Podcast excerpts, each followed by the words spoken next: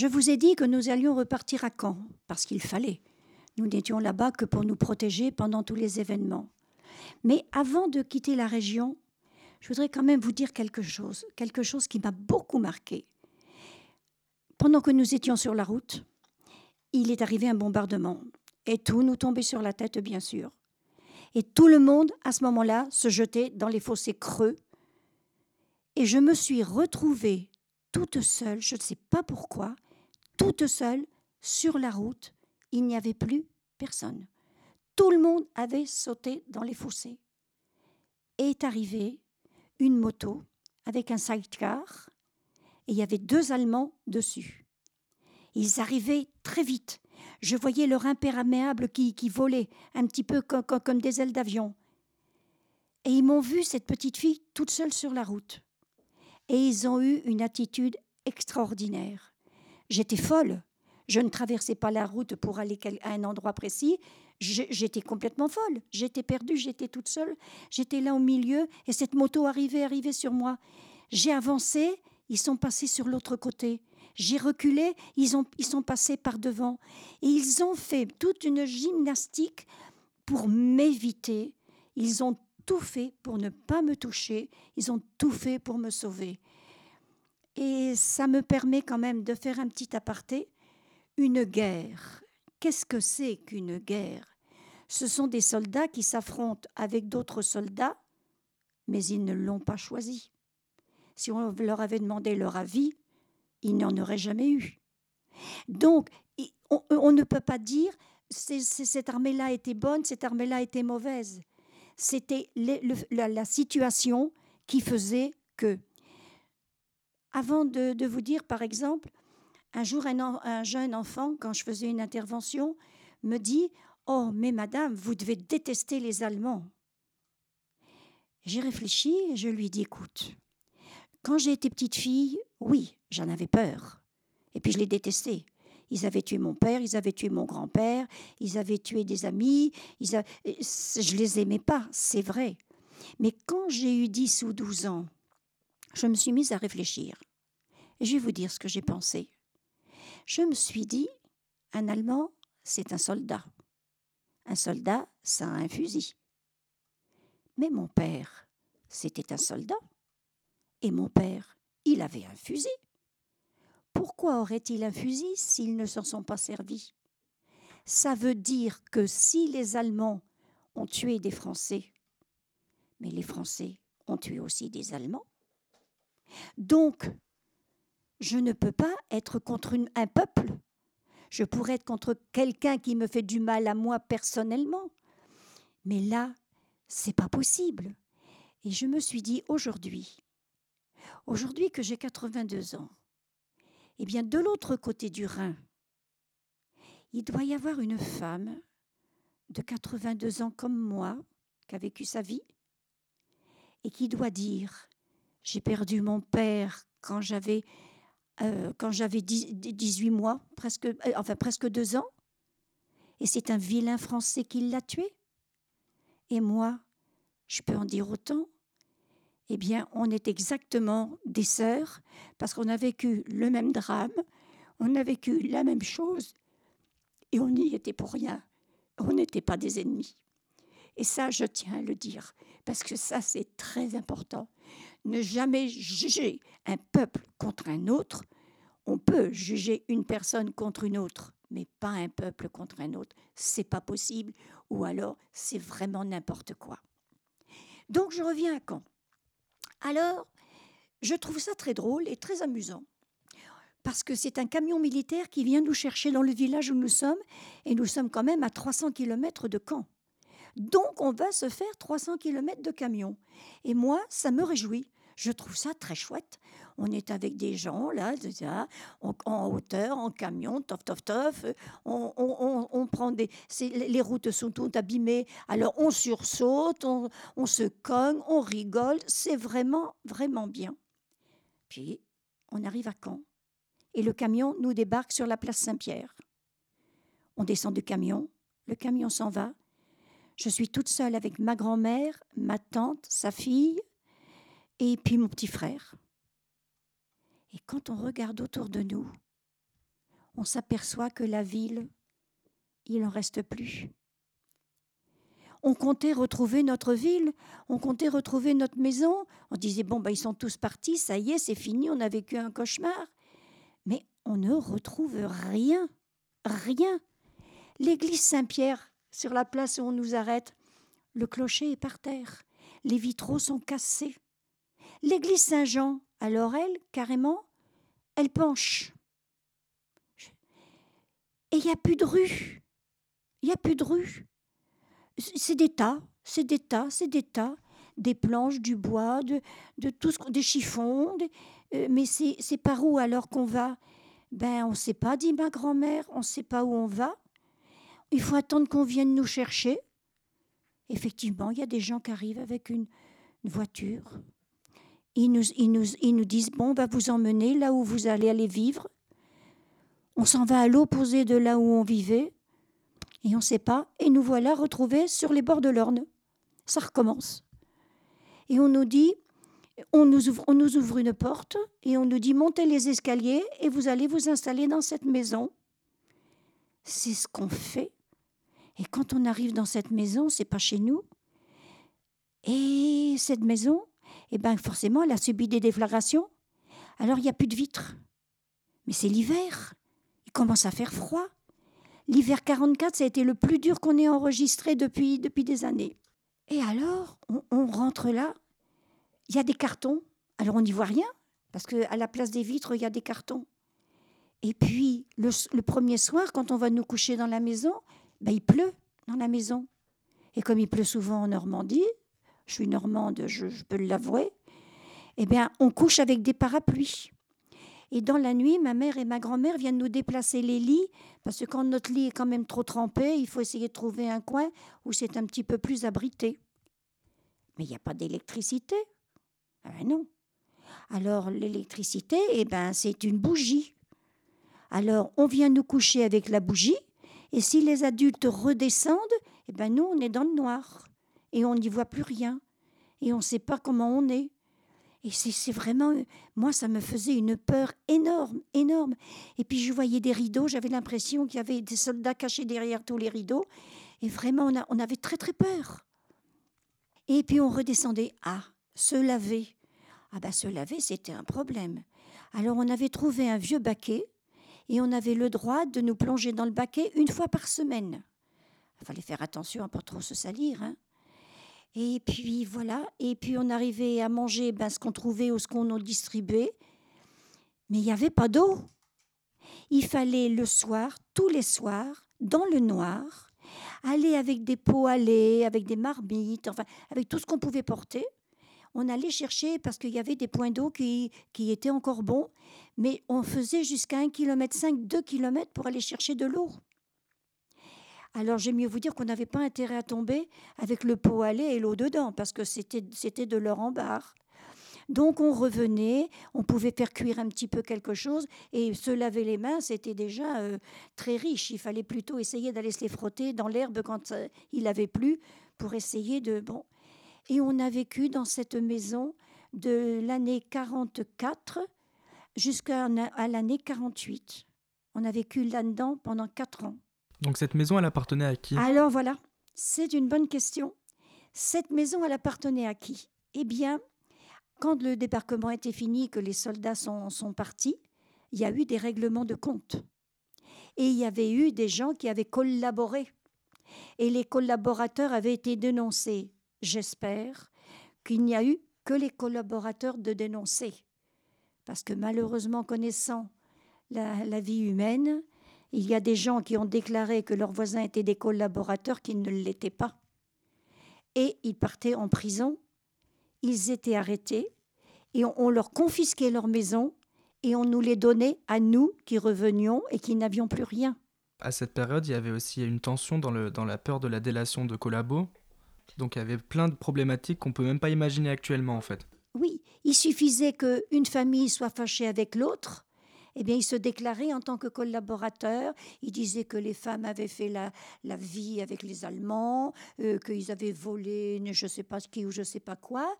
Et là, on cherchait pas tellement à savoir. Ah bon, ils ont fait ça, pauvre, ça y est, ça, ça allait. euh. Bon. Euh, par exemple, il y a eu des connivences. Je donne un exemple. Il y a une femme, euh, bon, qui elle vraiment euh, recevait tous les Allemands tous les soirs. C'était la Java dans la maison. C'était connu de tout le monde. Elle a été arrêtée et elle a été condamnée à mort. Eh bien, ce qui s'est passé, c'est que comme par hasard, elle s'est retrouvée enceinte. Et comme elle était enceinte, on ne pouvait plus la condamner à mort parce qu'il y avait un enfant qui allait naître. Alors, il y avait des connivences quand même, même en prison. Enfin, ça, c'est un, un détail. Donc, on a, on a vécu là, dans cette maison euh, pendant quatre ans. Après, au bout de un mois ou deux, il y a un monsieur qui est passé et qui a dit Dites donc, euh, mais dans cette maison, qu'est-ce qui est à vous et que- Mais c'était une question complètement ridicule.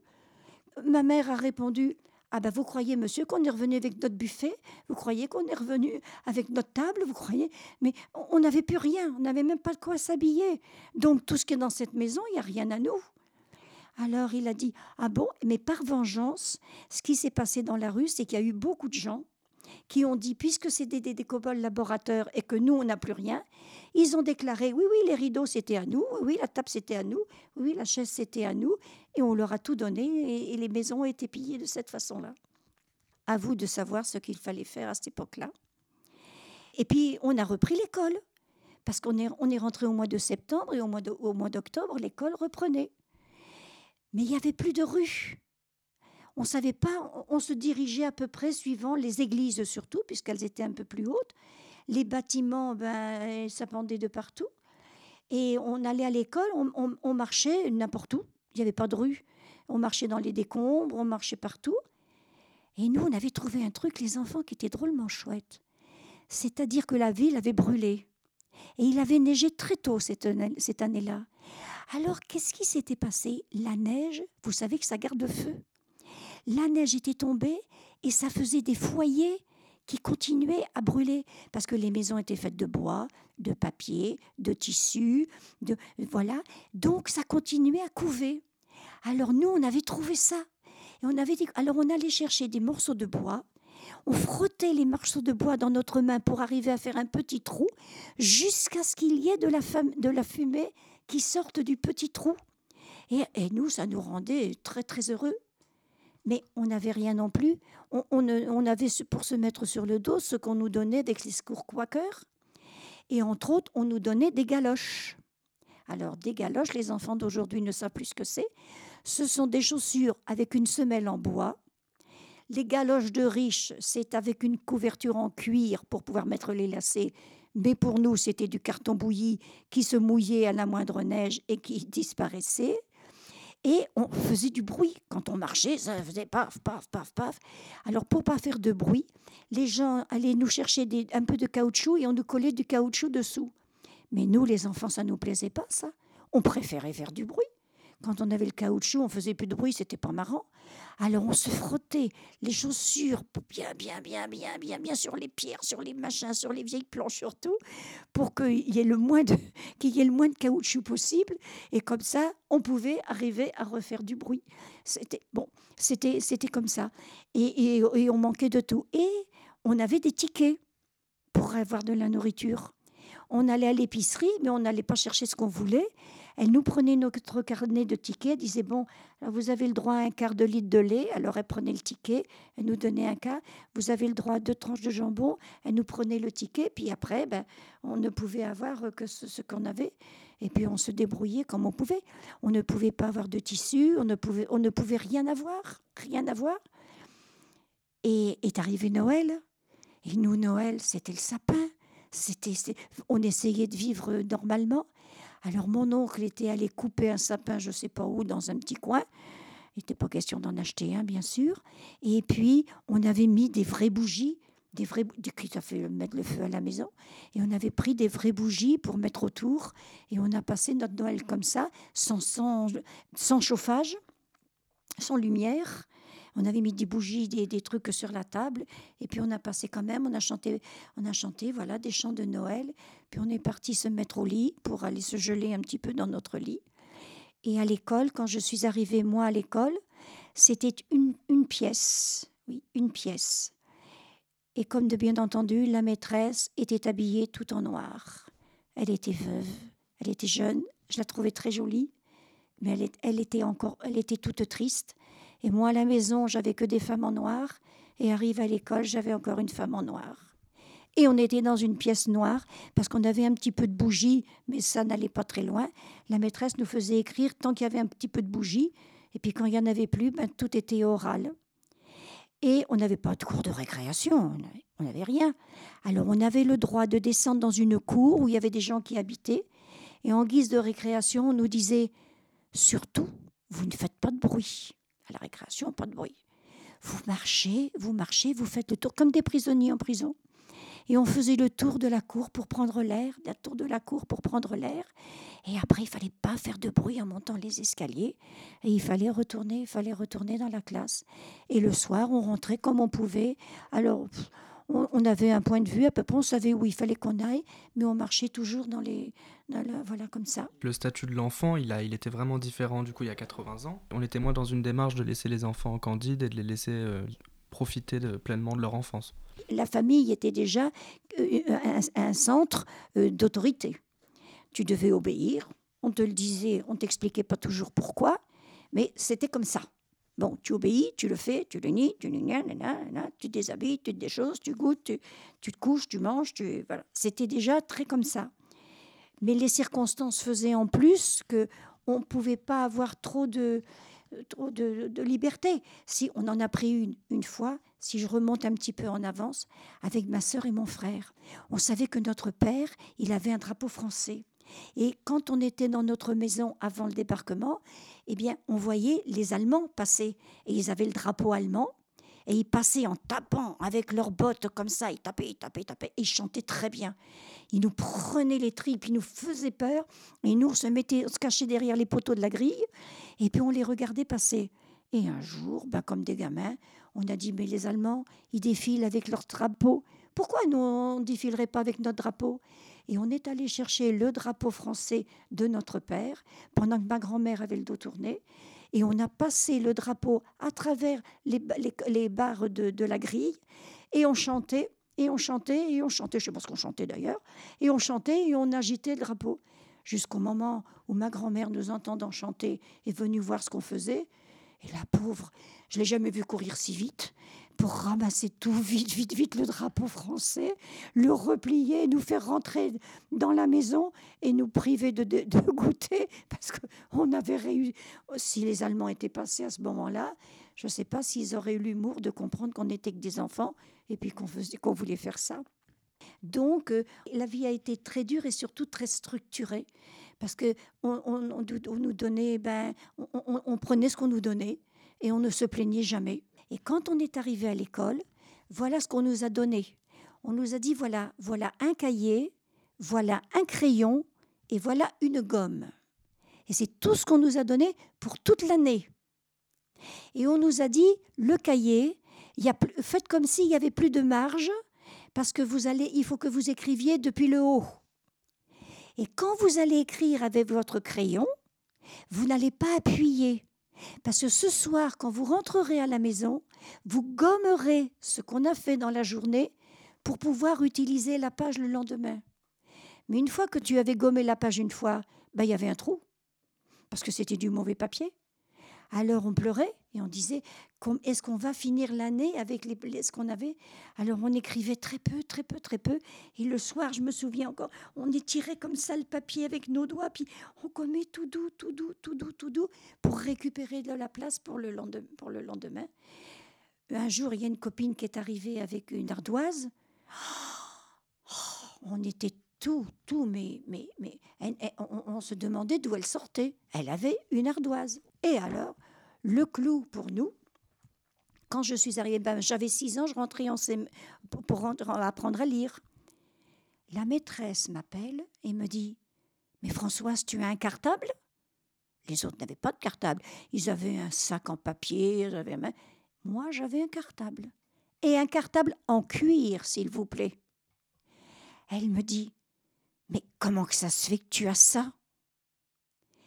Alors je lui explique, je lui dis Mes maîtresses on avait pris un enfant à la maison qui avait six ans et qui venait de perdre sa maman. le papa se retrouvait tout seul avec cet enfant de 6 ans. Et Christian est devenu un petit peu notre demi-frère.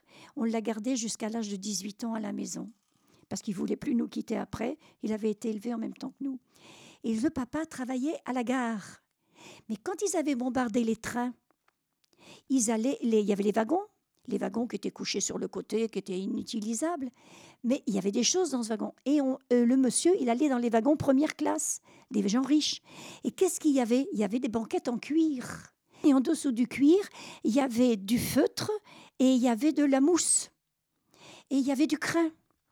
Alors il allait avec une sorte de cutter et il allait nous découper tout ce qu'il pouvait et il nous ramenait. On se faisait avec des chaussons. Avec l'étoile, on se faisait dessus des bandes pour pouvoir que les chaussons nous tiennent aux pieds. Et puis avec le cuir, eh bien, il nous avait fait des cartables. Alors il avait découpé des carrés de cuir ou des rectangles, je ne sais plus très bien, et il avait tout cousu à la main avec des bouts de, avec des bouts de cuir qu'il avait récupérés. Il nous avait trouvé une poignée, je ne sais pas où, si bien que nous, quand on est rentré à l'école, on avait un cartable en cuir. Et la maîtresse n'en revenait pas. Alors je lui avais expliqué comment, et à la maison, comment on avait des chaussons, parce qu'on faisait les chaussons dans les banquettes de train. Il fallait être malin parce que tout pouvait nous servir. Après, quand on passait dans les décombres et qu'on rencontrait, qu'on trouvait un truc euh, qui, pouvait être utilisé, ben, on ne savait pas à qui c'était, tout était mélangé. Donc, ce n'était pas du vol, on le prenait parce qu'autrement, ben, ça, allait disparaître. On, prenait tout ce, qu'on, pouvait trouver. Et on a vécu comme ça jusqu'au moment où, quatre ans après, les Suédois nous ont offert des maisons mais les, maisons suédoises étaient à donner à certaines personnes et un petit peu par piston parce qu'on donnait ça là. Et nous, les autres gens, ils nous relogeaient dans les casernes. Alors dans les casernes, tu avais par exemple des WC qui étaient tout au bout du, couloir où il y avait déjà, euh, je sais pas moi, 25 ou 30 personnes qui avaient une pièce. Et puis on avait un WC pour 25 ou 30 personnes. Et puis on ils, avaient, ils avaient rien. Et comme ma mère avait quand même un poste un petit peu intéressant, elle avait réussi à avoir une maison suédoise parce qu'il fallait être plus de près de 15. Alors on avait pris ma grand-mère, on avait pris toute la famille, on avait pris l'oncle, le temps. On s'était regroupé à 15 de la famille pour faire les 15 pour pouvoir habiter la maison, avoir le droit d'habiter la maison. Euh. Et pour nous, ça a été mais une révélation. Il y avait le chauffage central il y avait une pièce avec la douche, il y avait une cuisine, il y avait un petit bout de jardin qu'on s'est dépêché de cultiver n'importe quoi pour arriver à, manger, à avoir, avoir, un petit peu tout. Et pour nous, ça a été une découverte, mais quelque chose, quelque chose d'incroyable. Et il y avait une chaudière. Ben oui, mais pour mettre une chaudière, il faut du charbon. Et du charbon, on n'en avait pas. Alors ma grand-mère, qui était maline, elle nous avait dit, vous viendrez avec moi, vous verrez. il y avait un marchand de charbon qui passait chez les gens qui pouvaient se le payer. Mais le, charbon, ça fait beaucoup de suie. Quand le, Et puis il y avait quelquefois, par chance, un boulet ou deux qui tombaient des sacs qui n'étaient pas fermés. Mais c'était surtout la suie. Alors ma grand-mère récupérait tous les papiers, elle les roulait, elle en faisait des boules, elle les roulait dans l'eau, et nous, les enfants, on suivait le camion de charbon. Et on roulait les, les, boules de papier humide dans toute la suite charbon qui tombait. Et on roulait ça, bah forcément, comme c'était mouillé, ça adhérait. Et on avait un panier ou quelque chose, une boîte, et on remettait ça, et ça nous servait à mettre dans la chaudière parce qu'on n'avait pas de charbon. Donc, ma grand-mère arrivait à allumer du feu. Alors, du bois, ça, y en avait, toutes les maisons cassées. On allait chercher du bois, on cassait du, bois en petits morceaux, on allumait le feu et après, on mettait les, boulettes de, charbon. Tout compte fait, c'était peut-être plus nivelé que ce ne l'a été après. Parce qu'à partir du moment où ils ont commencé à nous réinstaller, à nous donner des trucs, il y a eu des privilégiés, mais les autres, euh, même celui qui avait sa, belle, maison normande avec euh, des, belles choses dessus, il n'avait plus rien. On était à peu près tous logés. Et comme on avait les cartes de ravitaillement, c'était à la personne et personne ne, personne ne pouvait tricher. Alors, il y en avait beaucoup qui partaient vivre dans la campagne quand ils avaient des, des gens qui, qui, avaient des manoirs et des choses comme ça. Ou bien sûr, ils étaient quand même beaucoup plus gâtés. Mais les Allemands étaient passés et ils, avaient, ils, avaient, ils, réquisitionnaient tout. Parce que les Allemands, j'aime mieux dire qu'ils mangeaient bien. Hein. Nous, on n'avait rien, mais ils mangeaient bien. Pour te dire une chose, nous, on aimait bien quand le placard il était vide, qu'il n'y avait plus rien à manger dedans. Ça paraît idiot ce que je te dis parce qu'on disait, bon, ben, il n'y a plus rien. On n'avait plus de beurre, on n'avait plus de sel, on n'avait plus de pain, on n'avait plus rien. Il n'y avait plus rien à manger dans la maison. Et on se disait, ah, chic. Tu sais pourquoi? Parce que ma grand-mère, elle avait caché ses poules dans, la, dans la cave en bas. Et elle avait gardé des œufs, je ne sais pas si c'était valable ou pas. Les œufs, elle les enveloppait du papier journal et elle disait que ça pouvait se garder assez longtemps. Comme les poules, elles pondaient, on avait des œufs. Mais il fallait surtout pas faire que les, Allemands entendent qu'il y avait des poules, parce que ça, ça en était fichu. Donc, eh ben, quand on n'avait plus rien à manger, ben, ma grand-mère descendait à la cave, elle remontait des œufs, puis elle tuait une poule. Et ce jour-là, bon, on mangeait drôlement bien. Mais quand il n'y avait plus plus, de poules, et, puis de toute façon, quand on est parti, il restait des poules, il restait des œufs, il restait tout. Et voilà, on, on a tout laissé, quoi. Et tout, et tout est parti. Et quand on est revenu, on a dit on va aller voir la maison. Et quand on est arrivé, on a trouvé un trou de 7 mètres. Et on a retiré une chaise qui était cassée, un cuivre qui était fendu, et une, euh, une chaise, oui je dis bien une cuivre, euh, je crois que c'est à peu près tout ce qu'on a sorti de la, de la maison, parce que tout avait brûlé. Donc, il euh, n'y avait plus rien. Et la maison où on avait été recueillis n'était pas tombée. Elle avait subi des bons, elle avait plus de fenêtres, elle avait plus de portes, mais elle, elle était toujours debout. Mais alors la nôtre, elle était complètement 7 euh, mètres de profondeur, ça avait. Donc on était complètement sinistrés. Et alors là, Jean-Pierre, mon petit frère, il s'est mis à pleurer. Et il criait Je vais dire aux Américains de construire une autre maison. Je vais dire aux Américains. Parce que les Américains, c'était nos amis, c'était ceux qui, ceux qui nous aidaient, ceux qui nous avaient, qui nous avaient libérés.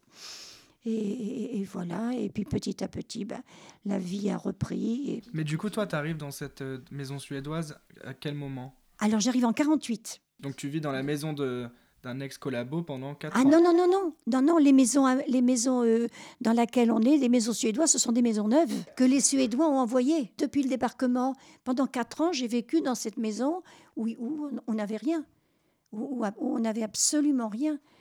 Je me souviens très bien, on s'amusait à passer les mains sur le mur parce que la tapisserie déteignait. Alors on avait les mains toutes rouges et puis nous, on faisait des marionnettes avec. Donc, on, et on n'avait on rien, on ne pouvait pas chauffer, on pouvait pas. Il y avait des trous partout.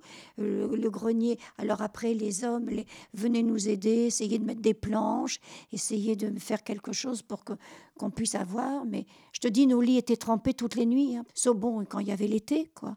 Mais autrement. Euh, alors, euh, ma grand-mère et mon oncle s'étaient dépêchés d'essayer de retourner un petit coin de terre pour essayer de planter un petit peu quelque chose.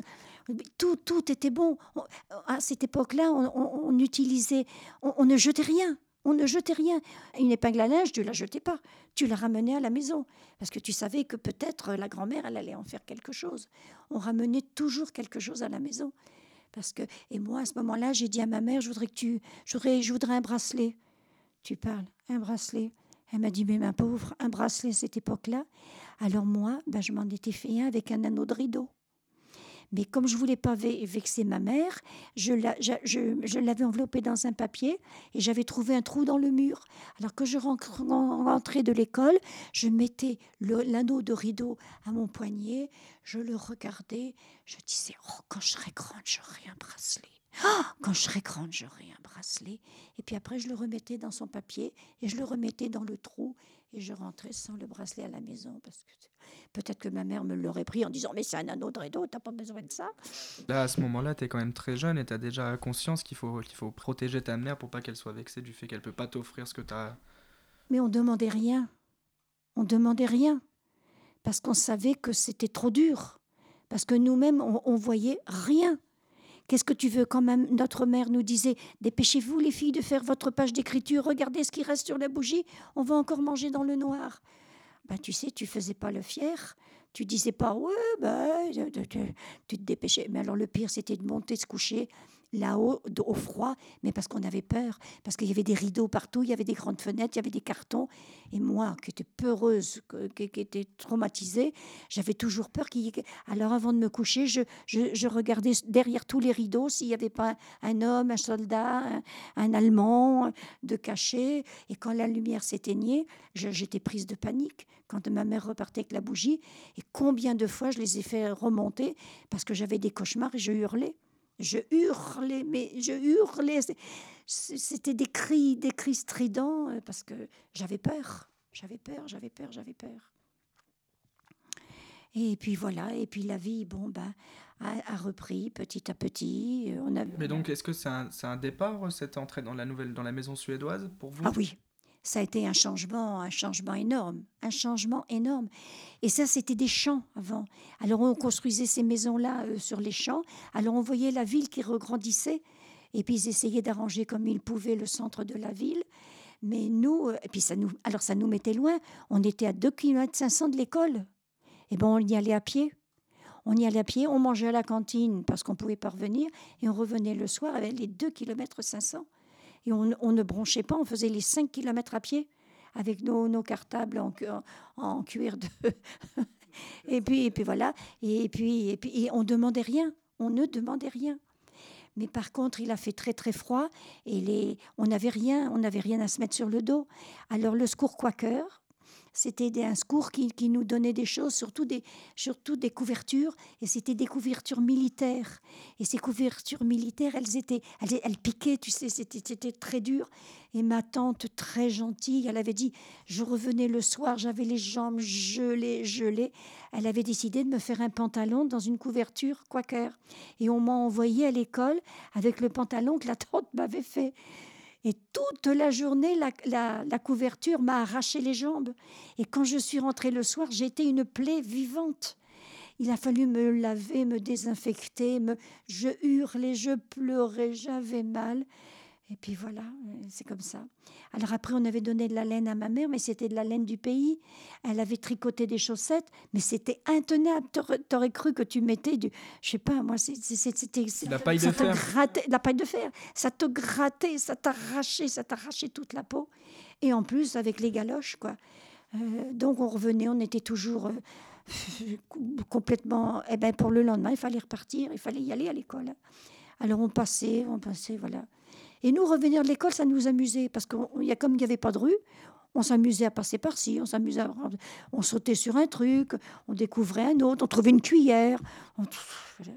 Voilà, Et pour nous, on ramenait tout à la maison. Mais à ce moment-là, le contexte, il était comment à Caen, du coup, là, le... quand tu commences à arriver dans cette maison en 48 Alors en 48, déjà, euh, les choses ont bien repris.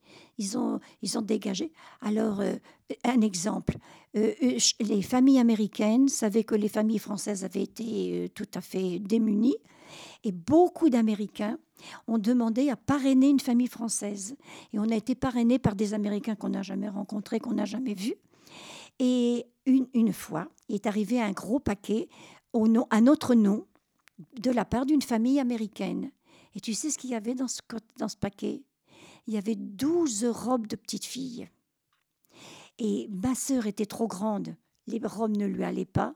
Mais alors moi, les robes, pour une fois, les robes, ça m'allait comme un gant. Et j'ai étalé les douze robes et j'ai dit à ma mère oh, Regarde, je vais pouvoir changer de robe tous les jours. Bon, dit ma mère, tu vas en choisir deux, une pour le dimanche, une pour l'école, et les autres, tu vas aller les offrir à tes petites copines qui n'en ont pas eu. Et je suis allée offrir, je ne savais pas lesquelles choisir tellement elles étaient belles, et je suis allée frapper aux portes en allant distribuer une robe à chacune des petites voisines qui pouvaient qui avaient à peu près ma taille et qui pouvaient avoir les robes que les Américains nous avaient, nous avaient envoyées. Et un soir, on est rentré à la maison, à midi, c'était à midi, et ma mère avait, avait une boîte de sardines, une grosse boîte de sardines, et elle l'avait mise sur la table. Ma sœur vient me chercher, elle me dit Viens voir ce qu'il y a sur la table. Il y a une boîte de sardines. Ce soir, on mange des sardines. Ce soir, on mange des sardines. On était, on attendait, on voyait pas le temps passer. On disait, mon Dieu, mon Dieu, vivement qu'on puisse manger les sardines. On a, eu ça. On s'est mis à table. Et ma mère a dit, vous avez vu la boîte de sardines? On a dit, oui, on va manger des sardines. Elle a dit non. La boîte de sardines, elle n'est pas pour vous. Parce que là-bas dans la maison, il y a une femme qui est toute seule son mari n'est pas revenu et je sais qu'ils n'ont rien à manger. Alors nous, on a du pain, on a, on a quelque chose à manger. Et elle nous a envoyé toutes les deux offrir la boîte de sardines aux gens qui étaient dans, la maison. J'aime mieux dire qu'on a pleuré puis qu'on en a voulu quelque chose à notre mère. Hein. Parce qu'on avait bavé toute la journée devant la boîte de sardines et on pensait que c'était les autres qui la mangeaient. Mais c'était comme ça, on avait appris à partager. Quand on avait, quand on, avait on donnait. Parce que quand on n'avait pas, les gens nous donnaient. C'était une vraie période de partage, ça. Les gens, ils le négligent. C'était une, vraie c'était une vraie période de En dehors des tickets de rationnement qui sont faits par l'État ou quoi, il y avait. Il y avait vraiment une entraide. Puis il y avait toujours des ficelards, des gens un petit peu plus malins qui disaient Mais moi, j'ai trouvé un truc pour faire. Regarde le coup, le coup des boulets de charbon. C'est une invention de ma grand-mère. Quand tu penses qu'on descendait toute la rue hein, et qu'on roulait nos, boulets, nos, nos, machins, nos boulets de charbon pour voir, allumer le feu. Et ça, c'était un truc à ma grand-mère. Et le monsieur qui livrait, il avait compris qu'on faisait ça. Et il ne nous disait rien. De toute façon, c'était perdu, ça tombait par terre. Et, et, il nous regardait de dire, ben, quand même, ces enfants, euh, ils, font, ils font quelque chose. On, utilisait tout. J'ai vu ma tante euh, euh, faire les, les, hommes faire une sorte d'échafaudage parce que dans une maison qui avait été, qui avait été tapée par, le, par les bombes, eh bien, on avait vu qu'il y avait un rideau presque entier qui pendait à une barre. Alors, ils ont installé, je sais pas qui, je sais pas quoi, pour aller décrocher le, le, bout, de, le bout de tissu. Et je sais plus, ma tante en avait fait une robe ou je ne sais pas quoi. On récupérait tout ce qu'on trouvait, tout ce qu'on trouvait. Tout, tout, tout, tout avait valeur. Ah, de ce moment-là, on gaspillait pas. Hein. On ne jetait rien. Et la nourriture, j'aime mieux dire que on, y veillait, hein, parce qu'on manquait absolument de tout. Et puis après, bon, ben, la vie a, repris ses, droits. Et après, quand je suis rentrée à l'école, tout ça, on est allé à l'école. Et quand euh, on a été au lycée, alors j'ai commencé à trouver beaucoup, beaucoup d'amis qui commençaient à parler et qui racontait ben, un petit peu les mêmes choses que ce qu'on avait connu. Au lycée, tu étais dans quelle ville à ce moment-là? À Caen. J'ai passé mon bac à Caen, j'ai fait jusqu'au bac, je, suis restée à Caen. Et là, j'ai eu une camarade qui s'appelait Monique Duchesne. Elle était très taciturne. C'était la fille du chef de la résistance canaise. Et son père avait été arrêté, torturé et elle était née après la mort de son père. Sa mère était enceinte. Monsieur Duchesne a toujours été vraiment quelqu'un quelqu'un de très très très respecté. Il n'a même pas connu sa fille. Sa fille, on lui parlait toujours de son père. Et, la pauvre, elle a été élevée toute seule. Sa maman ne s'est jamais remariée. Et puis après, à la fac, bon, on a perdu les traces. Et puis voilà. Et la fille était très solitaire, très, très, très tristounette. Elle ne parlait pas, elle ne racontait jamais. Pour passer les papiers, les papiers des, résistants, tu sais ce qu'il faisait, monsieur Duchesne? Il allait dans les bars où il y avait les Allemands. Parce que c'est par là qu'on fait chercher un résistant. Donc, il allait. Quand un résistant arrivait, il lui disait Attendez, monsieur, il l'aidait à défaire sa, sa, cape, là, son, imperméable, et puis il lui accrochait. quand, un Allemand arrivait il le, Oui, un Allemand. Quand il le prenait pour un collaborateur, alors il lui faisait des tas d'amour.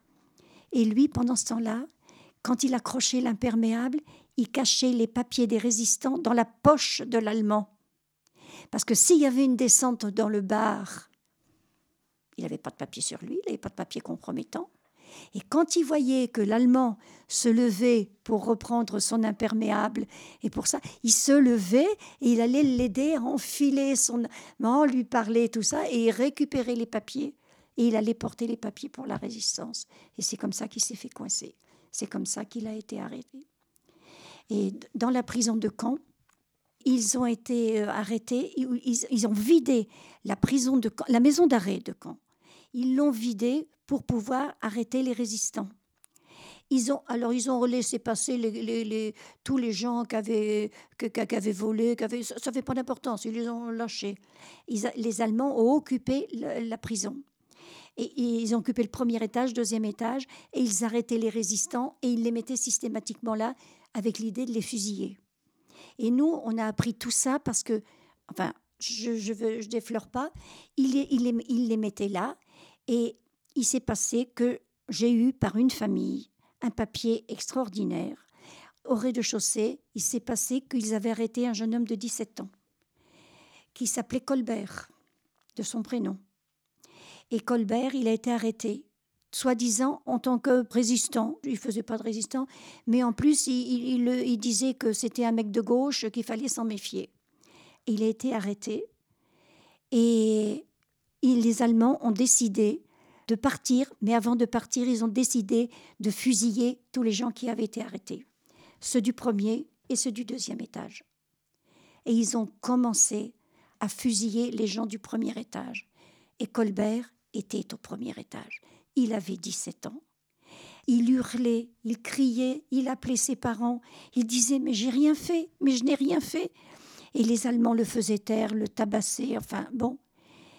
Et il a eu une idée. Il a dit Je vais mourir. Il a pris son mouchoir, son mouchoir. Il a étalé son mouchoir. Ce sont les gens qui nous l'ont raconté. Il a, il, a, il, a étalé son mouchoir.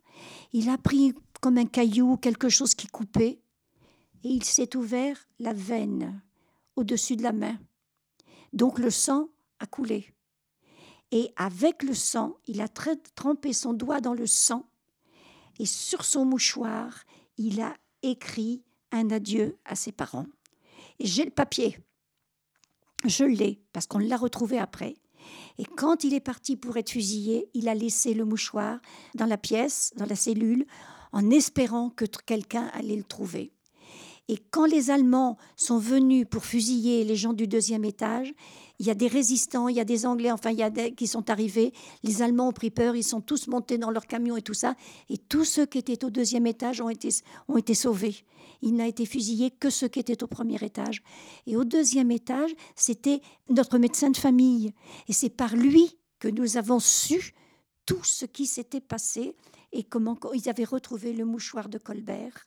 Alors il disait, euh, pour nous impressionner, nous les gens du deuxième étage, ils ne les ont pas fusillés par une rafale, ils les fusillaient un par un en attendant que le corps tombe et fasse BOM Alors il dit, il y avait des hommes qui pleuraient, il y avait des hommes qui criaient, il y avait des hommes qui priaient, il y avait des hommes qui insultaient les, les Allemands, il y avait tout, il y avait tout, tout, tout. Et ils entendaient le coup de fusil, le corps qui tombait, et ils ont subi ça en disant, bon, quand ils auront fini, ça sera notre tour. Et total, ils ont été sauvés comme ça, par les résistants. Et c'est comme ça qu'on a su un petit peu tout ce qui s'était passé. Et après, on a appris beaucoup de choses. Malheureusement, tu vois, les Allemands étaient peut-être pas gentils, mais les Français ne l'ont pas tous été. Il faut pas juger comme ça, parce que tu as des Français qui ont été des vrais trouillards, qui n'ont jamais rien fait ou qui ont même collaboré, qui ont fait, entre autres, la maison qui me faisait peur. C'était la maison d'un collaborateur hein, qui avait fait arrêter des tas de jeunes. Alors il les envoyait en Allemagne pour travailler gratuitement dans les usines allemandes pour faire des, pour faire des armes, pour faire des, oui, des armes, je dis bien, qui serviraient à tuer les Français en France. Donc, ils étaient prisonniers, il fallait qu'ils fassent, ils travaillaient jusqu'à 12 heures par jour dans les usines. Ce qu'ils faisaient allait servir à tuer les Français, à être envoyés là-bas et peut-être à tuer leur père, leur cousin. C'était horrible comme truc, c'était tout à fait. Eh bien, la maison qui fait peur, c'était un collabo qui faisait comme ça. Et quand même, ce collabo, eh bien, il y a des résistants qui l'ont pisté et il savait qu'il portait un, gilet pare-balles. À Caen, il y avait beaucoup d'églises. Et pendant la guerre, quand même, il, il faisait sonner les églises, les curés y mettaient un, et ils avaient raison, ils y mettaient un point d'honneur à dire il est midi, à faire ça. Eh bien, ils ont choisi midi parce qu'à ce moment-là, ça faisait du bruit dans la ville. Et ils sont arrivés dans une voiture comme si c'était une voiture de résistant, parce que c'était toujours des grosses voitures noires. Ils avaient, ils avaient pris cette voiture-là et ils l'ont, ils l'ont pisté. Et au moment où il allait manger au mess des officiers allemands, ils lui ont tiré une balle dans la tête. Et il s'est écroulé et il a été tué là et il a roulé dans le caniveau. Et forcément, ils sont partis euh, très très vite. Apparemment, on n'a jamais su, ils n'ont pas été retrouvés parce qu'on ne l'a jamais su. Ils ont tué des tas de gens, des tas de gens. Et pour en finir, la maison dans laquelle on a été récupéré, quand je vous ai dit qu'ils jetaient tout par les fenêtres, eh bien, le monsieur, il avait été arrêté. Il avait été fait prisonnier en en Allemagne, pardon, et il avait réussi à s'échapper. Et il a été caché deux ans dans la cave par sa femme. Et pour qu'on ne, soupçonne rien, sa femme continuait à lui envoyer des paquets en Allemagne, du courrier en Allemagne. Et quand elle parlait avec les gens, elle pleurait et elle disait J'ai pas de nouvelles de mon mari, mon Dieu, mon Dieu. Et voilà l'hiver.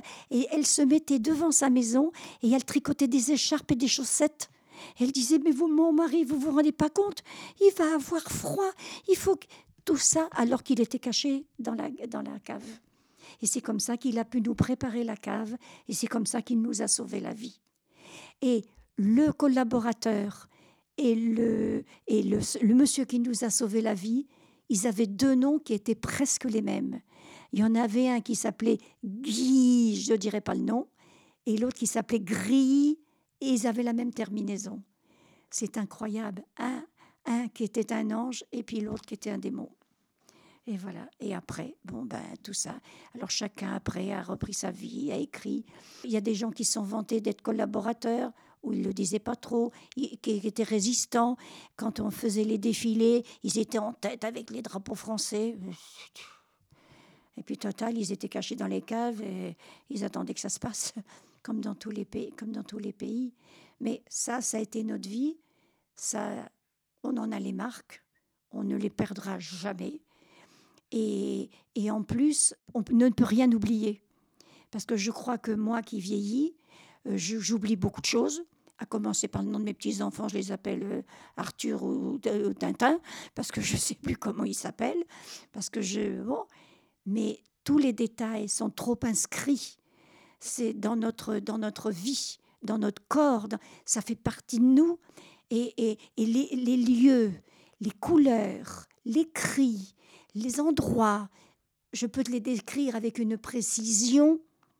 Je pourrais te décrire les, fleurs qui étaient sur les tapisseries de certaines pièces. Alors que je ne me souviens pas quand j'ai visité un grand château il y a trois ans en me disant Oh, ouais, il y avait ça. Eh bien, non, non, parce que ça, ça a été marqué au fer rouge. Ça a été marqué au fer rouge.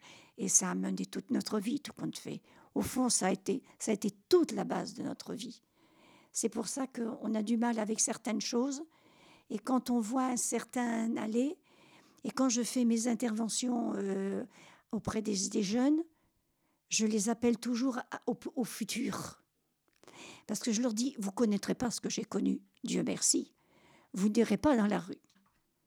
Quand je fais des interventions auprès des jeunes élèves, je parle toujours du futur. Parce que c'est bien beau de ressasser le passé, c'est bien beau de se lamenter, c'est bien beau de critiquer, c'est bien beau de dire celui-ci c'était un moins que rien, celui-là c'était un héros, mais tout le monde s'en va, tout le monde quitte ce monde. Et qu'est-ce qui reste? Il reste le monde futur. Et c'est cette jeune génération qui est le monde futur. Alors je leur dis, vous avez une vie complètement... Vous n'avez rien connu de tout ça, mais vous êtes des êtres humains. Si vous n'avez pas connu ça, vous connaîtrez autre chose que je ne connaîtrai pas. Ça n'aura rien à voir. Mais dites-vous bien que dans une vie, vous avez toujours une position à prendre. Vous avez toujours à dire oui, j'accepte, non, je refuse. Parce que vous vous trouverez toujours dans des situations, des situations qui sont difficiles, où il faut s'imposer, où il faut choisir. Alors je leur dis souvent, alors vous avez trois solutions. Ou bien vous achetez une autruche, et quand quelque chose de difficile arrive, vous allez au bord de la mer, vous vous cachez la tête dans le sable avec l'autruche et vous attendez que ça passe. C'est une solution. Vous vous dites, oh quand même, c'est pas bien, il y a un gros problème. faut quand même que je fasse quelque chose. Alors, euh, bon, bon, ben, je vais essayer quand même d'améliorer ça, de cacher ça, de, oui, quand même. Hein. Oh ben, j'ai fait quelque chose. Hein. Bon, je me suis pas laissé faire. Ou alors, vous allez devenir comme les gens qui vous parlent aujourd'hui. Vous allez devenir des héros. Des héros, c'est-à-dire que vous allez mettre votre vie entre parenthèses parce que vous ne pouvez pas accepter, vous ne pourrez plus continuer à vivre en sachant que vous vous êtes dérobé devant certains problèmes. Si vous vous trouvez dans une situation très difficile, ne fuyez pas, il vous faut prendre position. Vous ne serez qu'un homme ou qu'une femme respectable si vous avez été capable de dire non. Et si vous vous êtes tenu à votre non qui va peut-être vous coûter cher. Alors je leur dis, vous faites une minute de silence. Vous ne regardez plus personne, vous fermez vos yeux si vous voulez, mais vous rentrez en vous. Et vous vous dites, je connaîtrai quelque chose, je ne sais pas ce que c'est, mais ce sera dur. Qu'est-ce que je serai? C'est à vous de répondre. Moi, je n'ai pas de réponse. Je dis là, vous avez écouté des gens plus âgés que moi, donc ils ont choisi. Moi, j'étais trop petite, j'ai subi. Vous, quelle sera votre place? Est-ce que vous pourrez vous regarder dans un miroir après? Là est toute la question. Comment est-ce qu'on pourra vous respecter si vous n'êtes pas respectable? Et les élèves euh, vraiment prennent position. Et après, quand on termine, eh bien souvent, ils viennent nous parler et ils viennent nous dire Ah, mais on n'avait pas pensé à ça. J'ai dit Oui, c'est pas votre téléphone, c'est pas votre, c'est pas, c'est pas tous les gadgets que vous avez, c'est pas vos soirées entre copains. C'est génial, c'est génial. Mais vous aurez une base et une base qui est toujours la même. Est-ce que je suis un pleutre? Est-ce que je suis un salaud? Ou est-ce que je suis quelqu'un de bien? Je ne peux pas répondre à votre place. Et je termine comme ça.